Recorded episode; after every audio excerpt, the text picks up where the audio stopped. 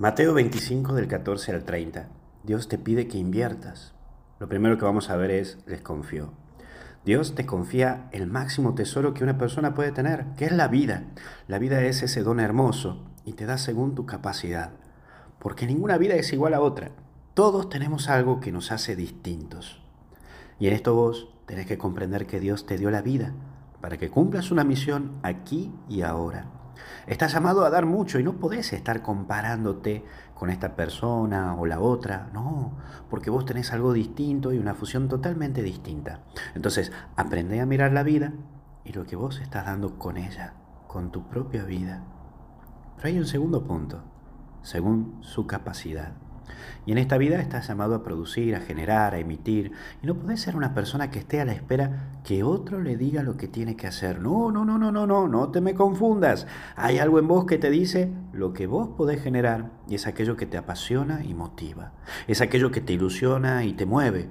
Pero si vos lo guardas en un pozo, que el pozo lo podemos llamar miedo, el pozo lo podemos llamar angustia, en el pozo de la incertidumbre, entonces nunca vas a producir. Pues para comprobar lo que es un don y una marca tuya y propiamente tuya, es lo que genera en todos nosotros. Sí, lo que nos mueve, lo que nos motiva, tu potencial. Siempre tu potencial se va a manifestar en esa vida y en ese bien que generas en nosotros, en nosotros. Mira un poco más tu vida y fíjate si estás generando algo en los demás. Pregúntatelo, te va a hacer bien.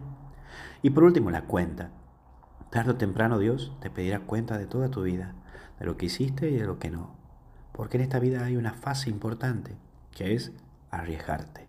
Es la implicancia de saber que tenés que jugártela, pelearla, y no podés no jugártela.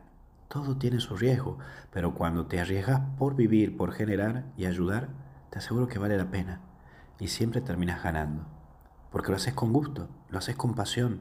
Así que vamos, animate y hacer el bien desde lo que vos sos.